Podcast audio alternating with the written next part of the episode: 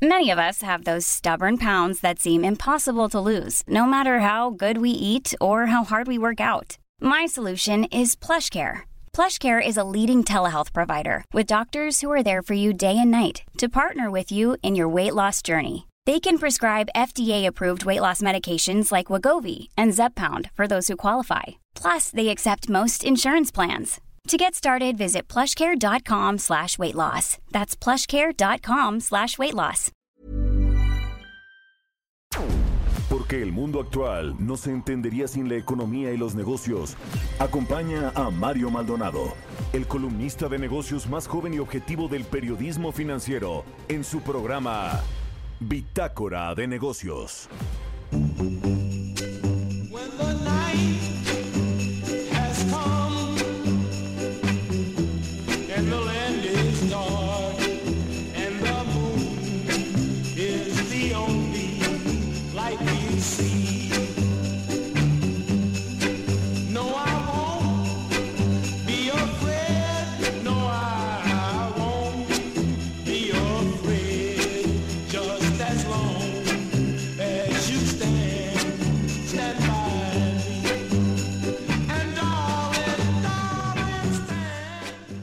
¿Qué tal? ¿Cómo están? Muy buenos días. Hoy es miércoles, miércoles, miércoles 6 de noviembre del 2019. Yo soy Mario Maldonado, bienvenidos a Bitácora de Negocios. Estamos transmitiendo en vivo desde la Ciudad de México, aquí en el World Trade Center en el marco de la 60 Semana Nacional de la Radio y la Televisión. El Heraldo Radio está aquí presente y somos el primer medio de comunicación que transmite desde estas instalaciones en el marco, le decía, de la celebración de la 60 Semana Nacional de la radio y la televisión. Me da mucho gusto saludar a todos los que nos escuchan por la 98.5 de FM aquí en la Ciudad de México, también en Guadalajara por la 100.3 de FM, en Tampico a través de la 92.5 de FM en Villahermosa, Tabasco, en la 106.3 y ahora ya lo sabe también en Acapulco a través de la 92.1 de FM.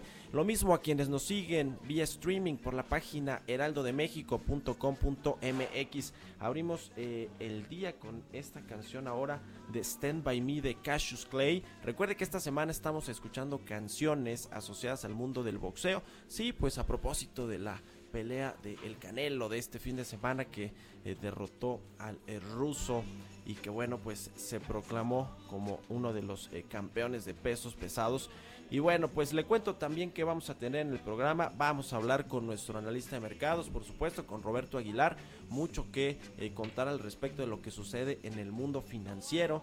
Vamos a hablar también con Alejandro Armenta senador por Morena presidente de la Comisión de Hacienda y Crédito Público a propósito de la ley de ingresos de la Federación que ya quedó aprobada, ya eh, se va eh, pues a mandar al Ejecutivo para que se eh, pues ya se apruebe y lo importante es que se derogó esta intención de meterle el asunto de los autos chocolate, de legalizarlos. Vamos a hablar de eso y de otras cosas con Alejandro Alventa y también con Luis Gutiérrez, presidente de la Amifibra. Es la asociación que incluye a todas las fibras, estos fideicomisos de inversión en bienes raíces.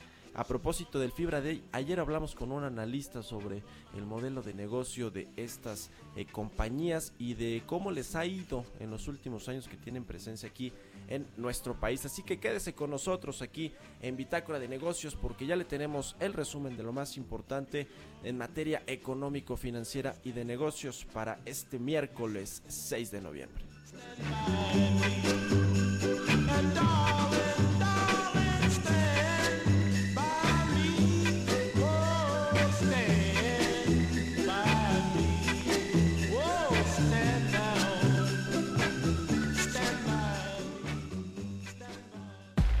El resumen. La Confederación Patronal de la República Mexicana propuso cinco medidas para evitar el estancamiento en 2020, pues estimó que el crecimiento del Producto Interno Bruto en 2019 será alrededor de 0.2%. El organismo patronal planteó por ello medidas como la estabilidad macroeconómica, generar mayor gasto público, robustecer la actividad industrial, diversificar el comercio exterior y fortalecer el Estado de Derecho. Gustavo de Hoyos, presidente de la Coparmex, también se refirió a reducir los costos de la democracia en México.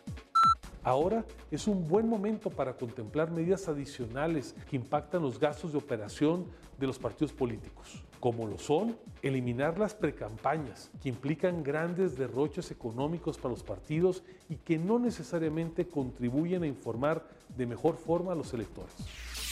Especialistas consultados por Citibanamex redujeron su proyección de crecimiento económico de México a 0.1% desde 0.3% anterior. De acuerdo con la encuesta de expectativas, el rango de estimaciones de los participantes para el PIB en este año va de un decrecimiento de 0.1% a avance de 0.5%. Cinco de los 22 analistas consultados estiman un crecimiento de cero para todo el año, mientras que para 2020 el consenso es de 1.2% contra 1.3% hace dos semanas. La Asociación Mexicana de Distribuidores de Automotores reconoció la apertura mostrada por diferentes grupos parlamentarios luego de que el Senado de la República votó en sentido negativo la minuta enviada por la Cámara de Diputados en la que reiteraba la disposición de incluir el artículo 15 transitorio de la Ley de Ingresos de la Federación para el ejercicio fiscal 2020.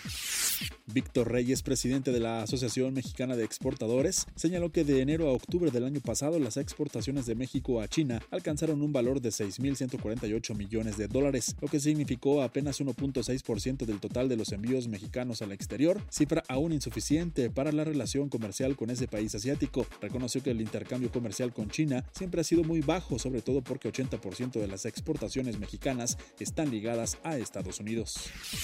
A fin de dar certeza a los consumidores de que lo que compran es de calidad y cumple con las leyes y normas, la Procuraduría Federal del Consumidor firmó un convenio de colaboración con el Centro de Innovación Aplicada en Tecnologías Competitivas. En un comunicado, la Profeco informó que más que sancionar, busca que los fabricantes validen sus procesos de producción con el centro y esto será posible con el trabajo de certificación que realiza el CIATEC y el de verificación que lleva a cabo la Procuraduría.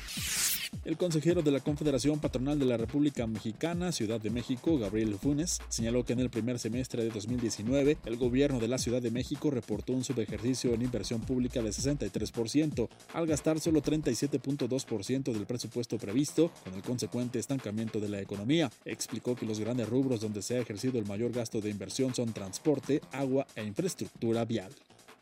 Bitácora de negocios. El editorial.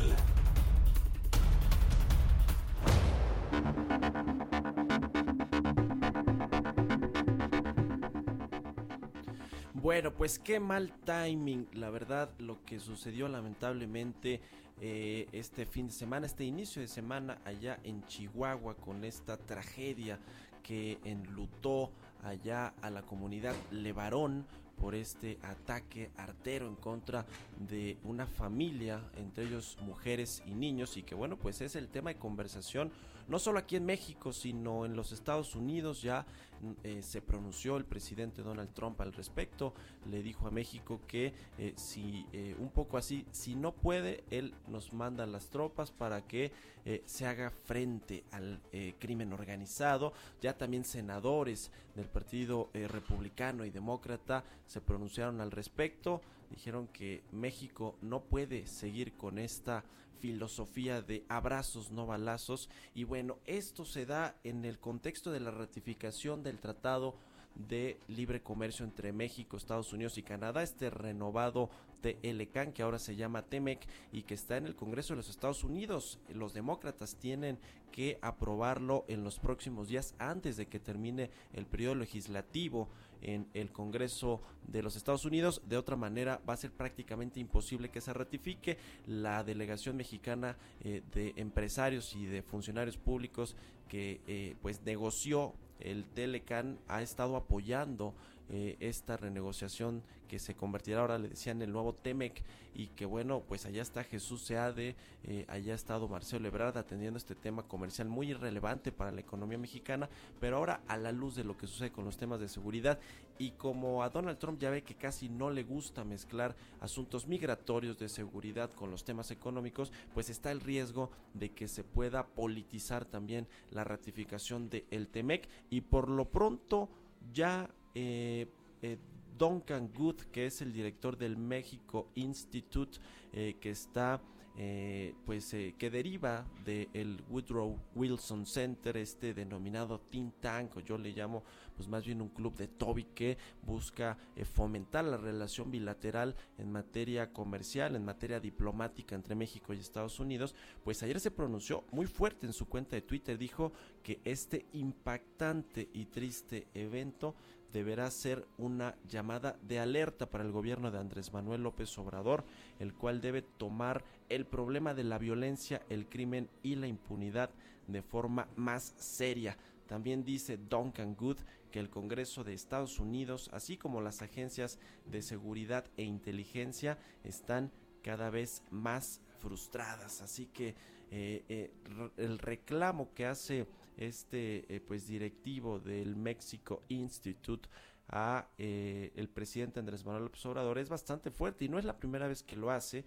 Ya anteriormente en un foro de The Economist aquí en la Ciudad de México, dijo que no hay presencia prácticamente del gobierno de López Obrador en Washington, no sabemos bien bien a qué se refirió, pero eh, vale decir que el Mexico Institute o este capítulo mexicano del Woodrow eh, Wilson Center, pues está apoyado por empresarios eh, que el presidente llama conservadores. Ahí está José Antonio Fernández Carvajal, de FEMS, Alberto Balleres, Juan Francisco Beckman, Antonio del Valle Ruiz, Claudio X González, ni más ni menos que uno de los villanos favoritos de Andrés Manuel López Obrador, Alejandro Ramírez, Alonso Ancira, es decir, hay muchos empresarios a los que el presidente pues sí ha llamado conservadores que están apoyando este capítulo del México Institute y que bueno, pues ahora están siendo muy críticos con la situación de eh, seguridad de alerta que ciertamente sí tenemos en nuestro país al respecto de este tema. Ojalá que no se politice, ojalá que el TEMEC y su ratificación corran por un carril diferente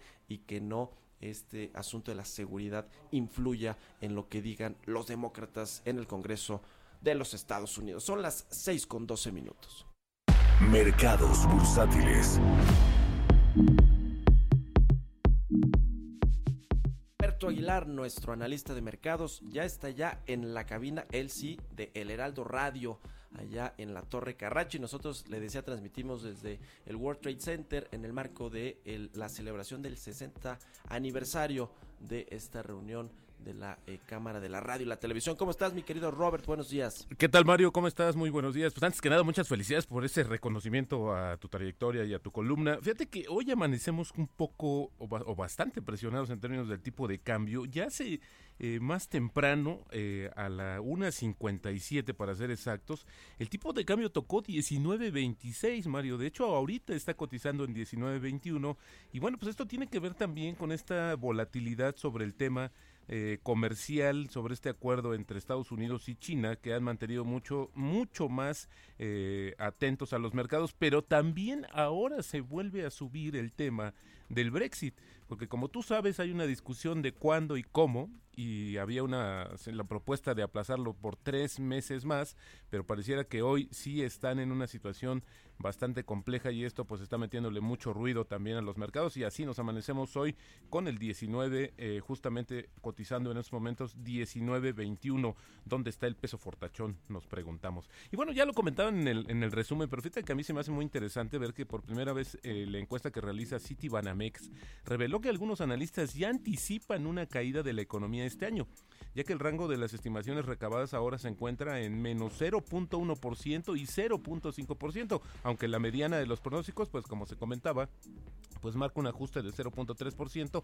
a 0.1% para 2019 y para 2020 el consenso ahora espera un crecimiento del PIB de 1.2 contra 1.3% de hace dos semanas. Y bueno, respecto a la situación de la política monetaria, pues todos los especialistas consultados anticipan un nuevo recorte de la tasa de referencia, pero vuelve, esto sería un cuarto de punto, pero también hay participantes de esta eh, encuesta que están viendo una medida mucho más eh, decisiva, una baja de 50 puntos base en la próxima reunión que está programada justamente para el 14 de noviembre. Así es que esta situación como se está vislumbrando, Mario, el tema de la inseguridad, el tema de la incertidumbre y todo esto que está sucediendo, pues el Banco de México lo tiene que tomar en cuenta para justamente ver de qué manera puede ayudar también o acuachubar a que no eh, se siga eh, la desaceleración tan profunda de la economía mexicana. Y ayer, bueno, para acabarla un poco de, eh, para poner la cereza en el pastel, el Fondo Monetario Internacional pues da a conocer el resultado del análisis que hace de la evaluación anual justamente de la economía mexicana y recomienda a México apuntarle la posición financiera de Pemex y sugirió que también que, que la empresa estatal avance en la venta de sus activos no estratégicos. Esta revisión del plan de negocios de Pemex va a permitir apuntalar su posición financiera y reducir los riesgos en su presupuesto. Esto lo dijo el organismo internacional, como te decía, en su evaluación anual que dio a conocer ayer la Secretaría de Hacienda. Además, el Fondo Monetario Internacional considera que revitalizar la agenda de reformas estructurales es imperativo para promover un crecimiento sólido, sostenible e incluyente y enfatizó en la necesidad de combatir la corrupción y la informalidad laboral. Ahora hay que decir que este paquete de reformas estructurales pues no pertenece propiamente a esta administración, sino a la anterior y en cierta medida pues ha estado tratando de desmantelar por lo menos en el tema energético, ya lo hemos visto, pero no solamente en ese en ese rubro, sino también como que todo lo que suene a la anterior administración hay que modificarlo aunque haya dado eh, aunque haya eh, funcionado o esté en miras de hacerlo, de tener un, un, res, un resultado positivo para la economía mexicana. Y bueno, pues también eh, ayer se dio a conocer una evaluación bastante interesante acerca de esta conferencia de las Naciones Unidas sobre Comercio y Desarrollo que da le pone números al tema de la guerra comercial Mario entre Estados Unidos y China que hablamos hace un momento dice que son 35 mil millones de dólares. Esto es lo que se la reducción de las importaciones estadounidenses de productos chinos en los 16 meses que lleva esta guerra comercial. Y te decía bueno pues eh, le pone números también. Es impresionante ver cómo ha tenido el efecto y esto cómo ha permeado justamente en las dos economías y cómo también eh, encendió las luces amarillas en el sentido de lo que pudiera pasar en la economía global. Ayer, eh, pues estamos eh, contando una historia diferente, pero fíjate que el gobierno de Estados Unidos va a enviar esta semana una misión comercial agrícola a México para ver las posibilidades de que se creen pues nuevos acuerdos en el en el marco del TEMEC de esto que también comentabas acerca de la negociación que cada vez está siendo un poco más compleja.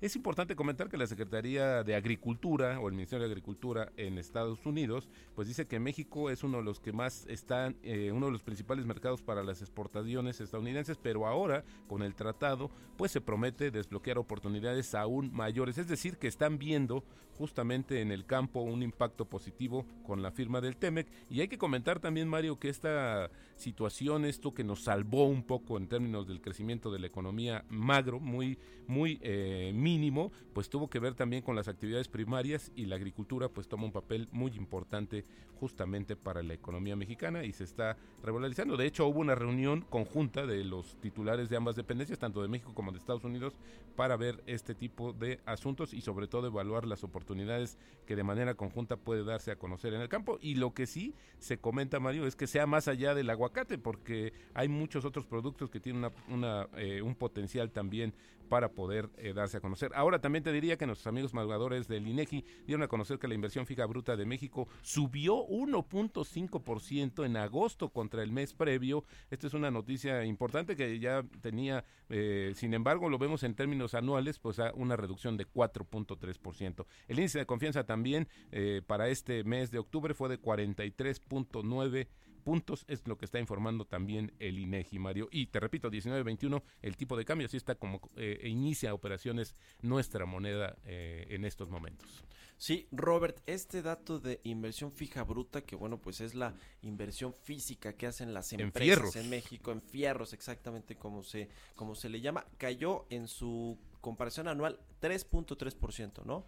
Eh, 4.3%. 4.3. Sí. Ah, no, perdóname. 3.3. No, 3.3, exactamente. Sí. 3.3 que bueno, en su comparación anual pues sigue siendo un dato bastante malo, es decir, la inversión sigue cayendo con respecto a la confianza y a la inversión que tenían los empresarios el año pasado, pero con su eh, en su comparación con el mes previo, estamos hablando de julio, pues sí tiene un ligero repunte, pero vaya, lo, lo, la, la, fotografía que estamos viendo es una fotografía en la que los empresarios, la inversión privada, no está todavía con la plena confianza de aumentar o de abrir eh, la llave de las inversiones para eh, pues tratar de reactivar un poco también la economía, ¿no? Esto es lo que se ha platicado, de hecho, en esta presentación reciente de uno de los subgobernadores del Banco de México que ayer comentábamos aquí, pues decía claramente que lo ponía con números y se veía cómo la caída de la inversión pública y que incide también en la privada, pues está siendo uno de los elementos determinantes en el desempeño de la economía y que nos ha salvado, por así decirlo, o, nos mantiene a flote el consumo. Sin embargo, ya empieza también a mostrar algunos signos de desaceleración. Hoy lo vemos de manera distinta, puesto que comenzamos con un periodo de actividad comercial bastante fuerte, como es el tema del fin de año, del cierre del año, viene el buen fin, etcétera. Pero esto eh, al final no nos va a alcanzar. Esto también es el mensaje. Lo que pudiera darse de dinamismo, el poco o mucho dinamismo al cierre del año, para tratar de moderar ya pues la, la, estrepitosa caída de la economía mexicana en términos del desarrollo. Ya llevamos nueve meses con un 0.0% de crecimiento, es decir, no hemos crecido en términos prácticos, pero ahora también me llama mucho la atención estas estimaciones de eh, negativas ya para la economía mexicana. Mario, recuerda que hace unos meses hasta eh, se veía pues incluso inimaginable pensar que la economía mexicana iba a caer. Contra viento y marea el gobierno defendía sus pronósticos y hoy, bueno, pues lamentablemente estamos viendo que cada vez están eh, hay convergencia sobre estos pronósticos tan desfavorables para la economía mexicana. Sí, ahora las esperanzas, Robert, están fincadas en este Plan Nacional de Infraestructura que le presentaron los empresarios a el presidente y a su gabinete y que dijo, por cierto, ayer, ¿no? Andrés Manuel López Obrador, que lo va a anunciar o que va a seleccionar los proyectos el martes de la próxima semana, si no mal recuerdo. Oye, esto ojalá y no nos pase como el Pedro y el Lobo, que se ha anunciado tanto que cuando se realmente ya lo sepamos o tengamos más información, pues no vaya a tener el efecto que se esperaba. Había que verlo porque uno es que se anuncie, otro es que se inicie y otro es que empiece a tener ya repercusiones en la economía real.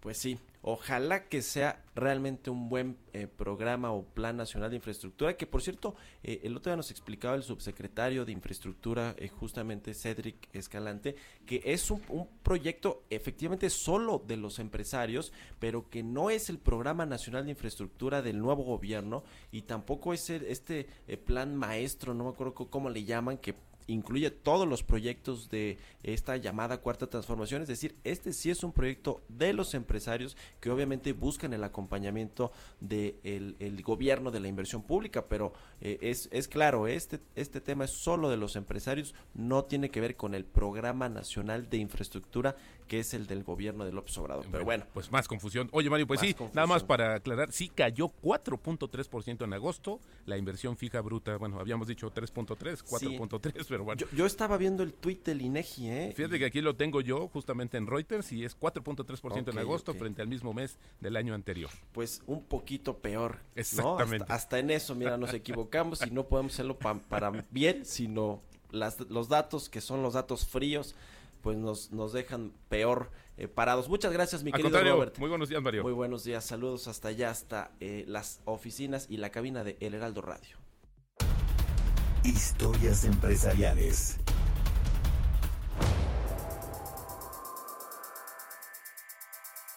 Este escándalo que se presentó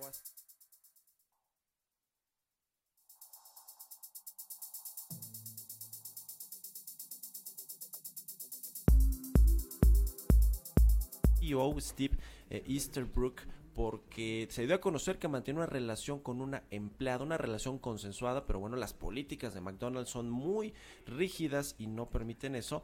Eh, pero hay otros casos, ¿eh? hay otros casos, no es únicamente este de McDonald's en el que se han presentado este tipo de escándalos que han terminado por echar a empresarios, a presidentes o a, a directores generales, a los CEOs de las empresas. Y a propósito de esto, que bueno, pues es relevante por el tipo de empresas de las que se trata, nuestra compañera Giovanna Torres nos presenta el siguiente material. No todo lo que brilla es oro. Entre las mejores empresas se esconden titulares vergonzosos y sonados casos que dañan su imagen, reputación y su bolsillo. Recientemente a la transnacional cadena de comida rápida de la cajita feliz se le quitó la sonrisa. McDonald's, cuya sede se encuentra en Chicago, prohíbe a los gerentes tener relaciones románticas con sus empleados. Steve Eastbrook, en un correo electrónico que mandó a sus trabajadores, reconoció que tuvo una relación con una empleada y dijo que era un error. La renuncia de Steve Eastbrook no fue muy bien recibida por el mercado, ya que al inicio de la primera sesión de la semana, las acciones de McDonald's cayeron más de 3%, y aunque durante el transcurso de las operaciones se recuperaron, al cierre de la Wall Street se ubicaron en 188.66 dólares, con un descenso de 2.72%, su nivel más bajo desde abril pasado. Pero, no es la primera vez que un ejecutivo debe renunciar por mantener una relación sentimental con una empleada. El año pasado, el jefe de Intel, Brian Krasasnich, que ocupaba este puesto desde el 2013, renunció por el mismo motivo que Eastbrook, que iba en contra de las reglas de la compañía. Si bien las relaciones sentimentales en el entorno laboral son mucho más habituales de lo que nos podría parecer, el dilema surge cuando se pasa de un simple afer o relación a un tema de acoso sexual. En el caso de Disney, la cuarta empresa más prestigiosa del mundo también tuvo entre sus filas su propio caso de acoso sexual, a raíz de la ola de denuncias que inició el caso Weinstein. John Laster fue uno de los fundadores de Pixar y director de departamento de animación de la compañía, quien reconoció en un escrito haber tenido comportamiento inadecuado con respecto a sus empleadas. Para Bitácora de Negocios, Giovanna Torres. Pues ahí está el caso del CEO de McDonald's, ahora ex CEO, porque ya lo corrieron. Y pero hay otros casos. Usted escuchó ahí eh, temas de, eh, pues también escándalos en Intel, en Disney. Y bueno, pues esto sí sucede en el mundo corporativo. Vámonos a un corte comercial. recuerde que estamos transmitiendo desde la Semana Nacional de la Radio y la Televisión aquí en el World Trade Center de la Ciudad de México. Esta es la máxima convención de la industria de la radio y la televisión y el Heraldo eh, Radio, el Heraldo Media Group está aquí presente y somos nosotros el primer programa que arrancamos con esta celebración de la 60 Semana Nacional de Radio y Televisión. Vámonos a un corte comercial y regresamos. Continuamos en un momento con la información más relevante del mundo financiero en Bitácora de Negocios con Mario Maldonado. Regresamos. Heraldo Radio. Estamos de vuelta en Bitácora de Negocios con Mario Maldonado. Entrevista.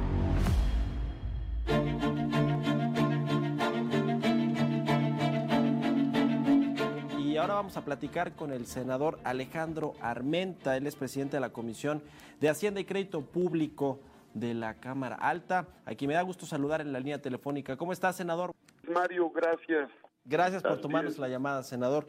Pues bueno, una, una buena ahora sí que para los empresarios, para la industria automotriz, porque eh, le dieron palo, como se dice, o rechazaron esta iniciativa de la Cámara de Diputados de legalizar a los autos chocolate, los autos ilegales que se importan eh, la mayoría de los Estados Unidos y que circulan aquí en México pues sin eh, tener todos los papeles necesarios para hacerlo. Le, dieron atrás a esta iniciativa de, de los diputados.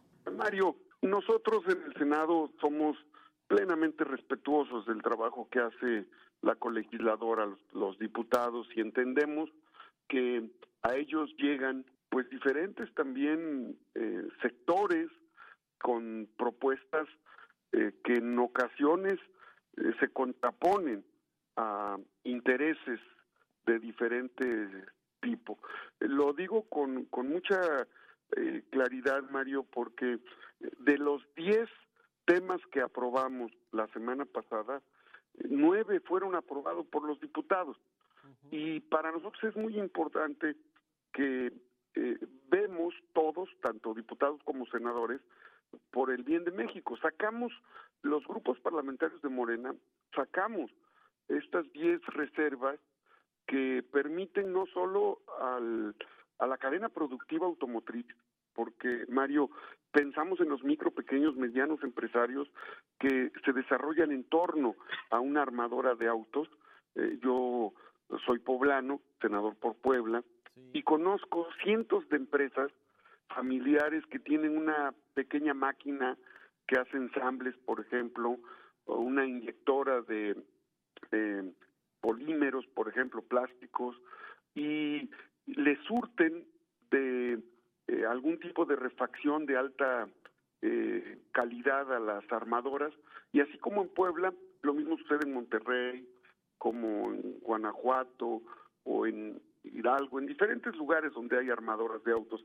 Por eso era necesario respaldar a los micro, pequeños, medianos empresarios que suministran de insumos a las armadoras automotrices y bueno, también eh, a la industria automotriz eh, a gran escala porque al aprobarse el acuerdo comercial con Canadá y con Estados Unidos en breve, eh, ustedes van a poder percibir, todos vamos a poder percibir el flujo económico que va a representar que México sea el primer el primer exportador hacia Estados Unidos desplazando a China. Y esto, pues desde luego que es un motor económico que todos necesitamos. Es un motor económico definitivamente nuestras exportaciones, sobre todo manufactureras y en específico el tema de los autos que ha sido eh, pues tan importante para México en materia de atracción de inversión extranjera sobre todo. ¿Qué otros eh, temas importantes se trataron en esta discusión de la ley de ingresos del próximo año, eh, senador? pienso uno también que quiere subir el senador Napoleón Gómez Urruta, que es el tema del outsourcing y de equipararlo también a un asunto de delincuencia organizada. Eh, quiero preguntarle de ese tema, pero si me dice de los que ya se pasaron en la nueva ley de ingresos, eh, ¿qué otros estuvieron polémicos y también eh, los aprobaron? Sí, Mario, qué bueno que comentas porque esta ley de ingresos nos da satisfacción, la 2020, porque se escucharon a todos los sectores productivos. Es una ley de ingresos a favor de la economía y a favor, por ejemplo, de la industria turística que permite que no se eh, hagan costos adicionales a la industria aeronáutica, ¿no? a la industria turística que genera inversiones muy importantes en el sur y en el norte, pero también en, eh, en los estados que no tienen playa, destino de playa, también los beneficia.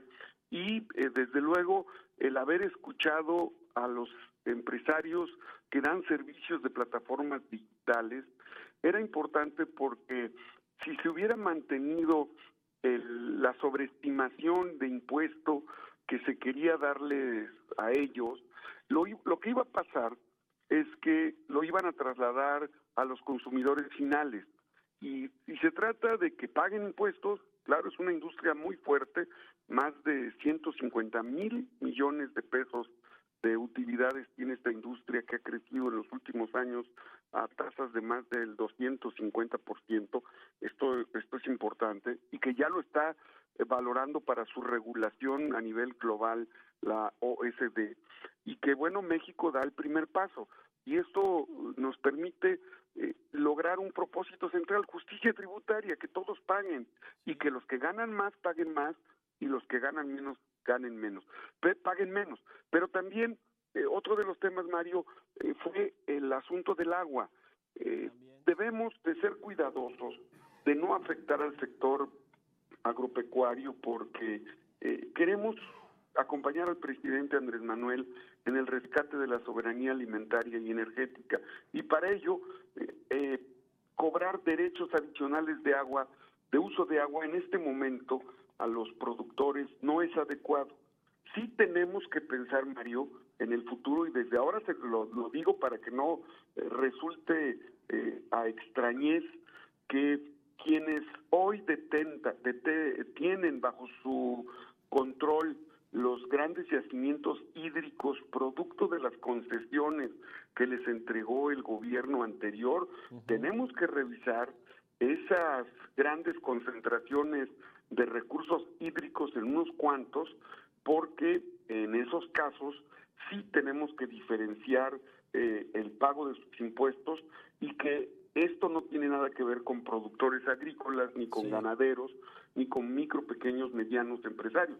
Estamos hablando de recursos hídricos que, de agua, agua que hoy eh, siendo un bien nacional, está en manos de extranjeros. Son temas que sí tenemos que revisar, que vamos a, atender, pero que lo vamos a hacer eh, de una manera paulatina, que no cause sorpresa, que sea un tema de acuerdo para que eh, paguen lo que corresponde en nuestro país. Sí, no pasaron esos impuestos o esos aumentos al impuesto al agua, al impuesto al turismo y las plataformas digitales, más bien se pateó un poquito más, se les dio más tiempo a estas empresas. E, este asunto rápido, eh, si nos, nos comenta algo, senador, del outsourcing que quiere subir Napoleón Gómez Urrutia y que, bueno, pues dicen que hasta el TEMEC puede poner en riesgo. ¿Cómo lo ve usted? Somos respetuosos.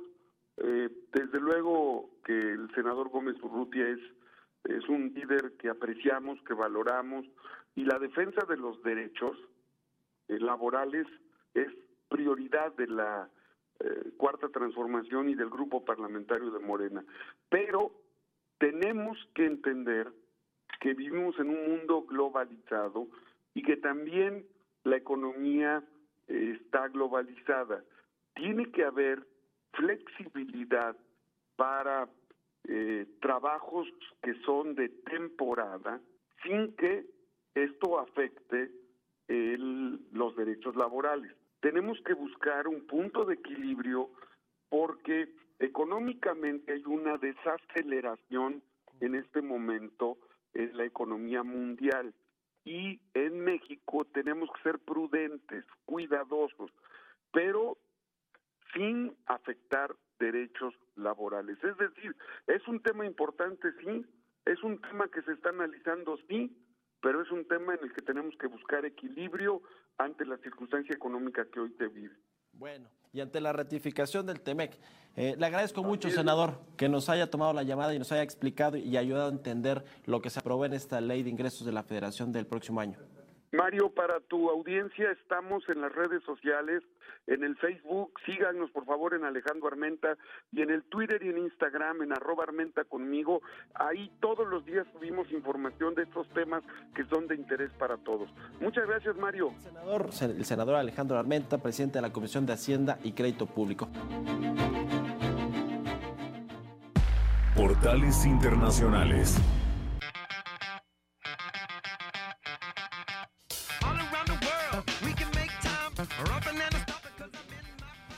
Jesús Espinosa, nuestro jefe de información, ya está listo para darnos una vuelta por los portales internacionales. ¿Cómo estás, Jesús? Quien también está allá, por cierto, en la cabina de El Heraldo Radio, en la Torre Carrachi. Adelante, Jesús, buenos días. Mario, te saludo con mucho gusto, muy buenos días. Eh, pues bueno, también invitar, antes de ir a, los portales, invitar a toda la gente que, se dé una vuelta hoy allá por el World Trade Center en esta semana en la radio y la televisión. El Heraldo Radio estará presente, por supuesto, hoy y mañana, ya lo, lo mencionabas, todo el día transmitiendo allá todos los espacios de El Heraldo Radio. Pero bueno, vamos con los portales Mario esta mañana, en tiempo real, como siempre comenzamos con la información calientita, y es que bloomer.com después de años de medir desfavorablemente contra la potencia económica de Europa, Alemania, Francia finalmente puede tener algo de qué jactarse o de qué presumir y es que la segunda economía más grande de la zona del euro está superando a su vecino y a la región en su conjunto, sobresaliendo los golpes de las guerras comerciales y también el impulso global más débil. Y es que parte de la, de la divergencia se debe a los recortes de impuestos fortuitamente programados y también a una menor dependencia de las exportaciones, pero también refleja los dividendos anticipados de las reformas del presidente Emmanuel Macron que apuntan a sembrar las semillas del crecimiento a más largo plazo. En expansión, en esta mañana el índice compuesto de la actividad de la zona del euro ha mejorado levemente en el mes de octubre, aunque el nivel de crecimiento es de los más bajos en seis años. También en concreto el indicador, el PMI, se ha situado durante el mes pasado en los 50.6 puntos, que significan cinco décimas más que en septiembre, según la encuesta también realizada entre las 5.000 empresas de la región por ISH Market. Si está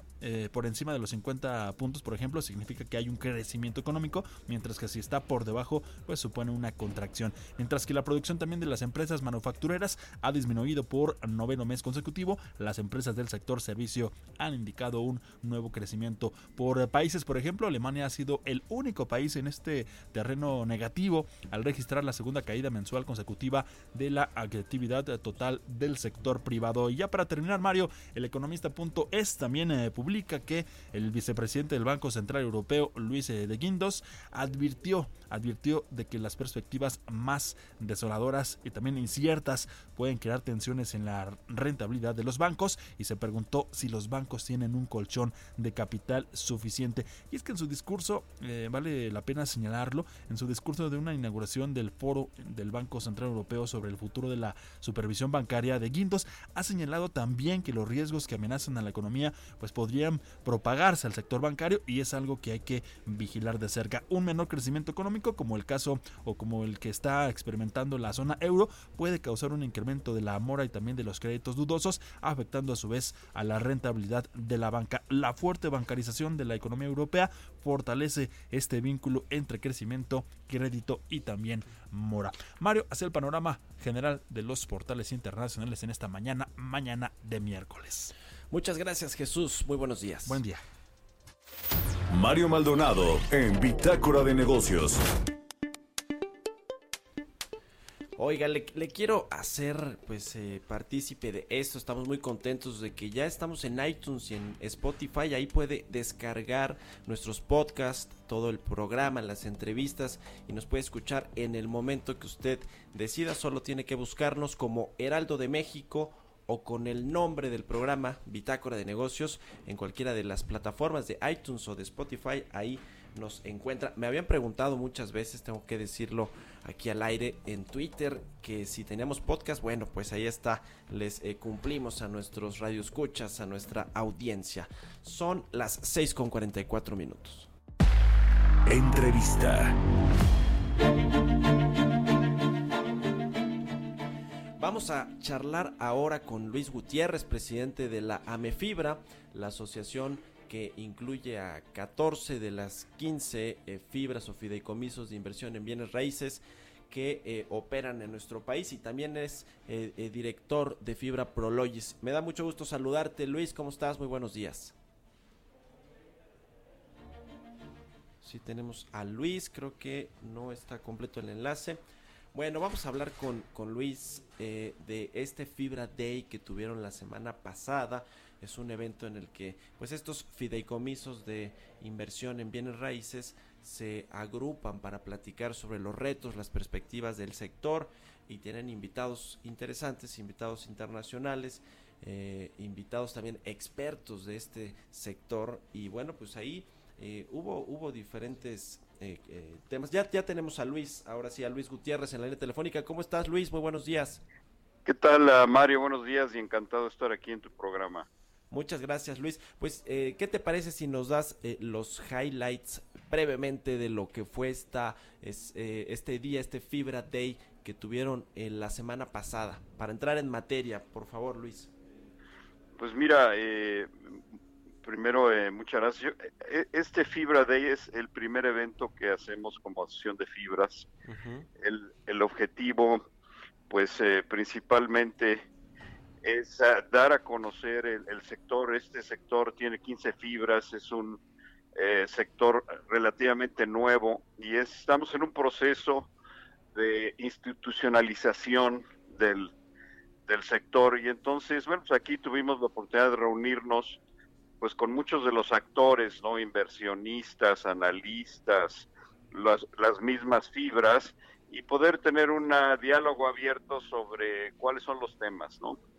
las fibras han tenido un rendimiento eh, a la fecha, desde enero hasta hoy, un 30% arriba de lo que es el índice nacional de precios.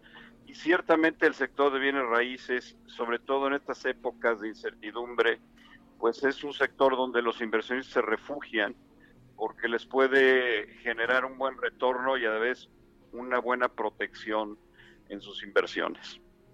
Sí. Eh, estuvo de hecho ahí Alfonso Romo, el jefe de la oficina de la presidencia, con algunos eh, mensajes interesantes también, ¿no? Con respecto a la eh, certidumbre para la inversión privada, para los empresarios y obviamente para el sector inmobiliario de, bienes raíces en México. Y también estuvo el, multimillonario Sam ¿no? El, eh, pues uno de los gurús del sector inmobiliario a nivel global, tiene su firma Equity International. Y ahí también es, se habló un poco del modelo de negocio que tienen estos fideicomisos, estos vehículos de inversión en nuestro país. Eh, y, que, bueno, pues hay todavía un camino, ¿no, eh, Luis, por, por andar en el tema de la, del gobierno corporativo, de la transparencia, del tema, eh, pues, y del crecimiento, por supuesto, ¿no? De que haya nuevas fibras participando en este sector. ¿Qué decir al respecto de eso, Luis? Sí, pues mira, este fue una reunión muy interesante con Alfonso Romo. Pues tuvimos un diálogo abierto. Vamos a formar una mesa de trabajo con él para ver algunos temas que pueden promover más la inversión en los bienes raíces, sobre todo en temas fiscales. Pero bueno, pues ahí con, ah, con, ah, con buen aprecio vimos pues, que hay, digamos, una serie de trabajos en donde es el gobierno federal está eh, empezando a trabajar con la iniciativa privada y yo creo que todos son signos positivos, pues necesitamos que se reanime más la economía. Por el lado de Samsel, eh, yo creo que también fue un tema muy interesante. Las fibras al final del día eh, reflejan un poco el modelo americano de las REITs.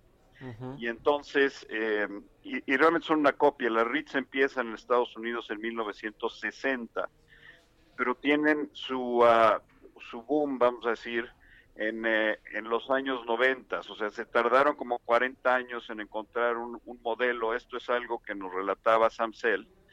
Sam, desde luego, pues es un gran inversionista, eh, un gran impulsor de las, de las fibras en Estados Unidos y nos daba ciertos consejos, ¿no?